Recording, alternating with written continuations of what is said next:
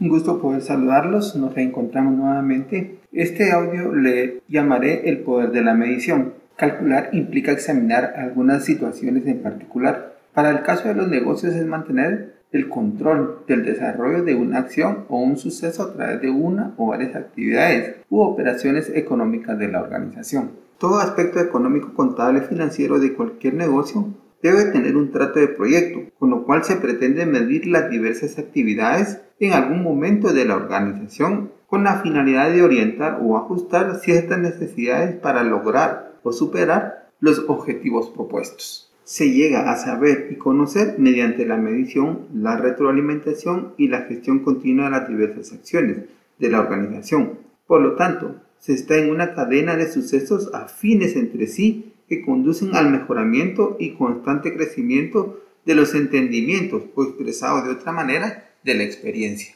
Todas las áreas que interactúan dentro de la organización tienen un rol importante en cuanto a la utilización de los recursos financieros.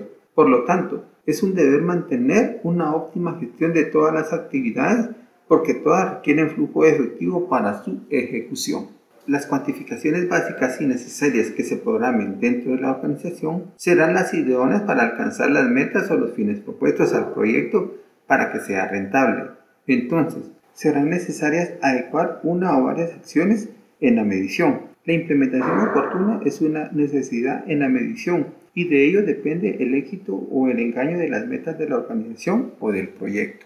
La sensación de medir genera bienestar y seguridad, dado que con el tiempo las diferentes predicciones se ajustan a las decisiones que se tomaron de acuerdo con los controles de las operaciones en los estados financieros. Las decisiones de medición representan información muy importante en el desarrollo de las actividades de la organización. Se logran decisiones con mayor certeza, mejorar costos y gastos, así como ser más dinámico y creativo, además de eficiente con las inversiones y financiamiento, para lograr el rendimiento esperado por el dueño o los accionistas de la organización.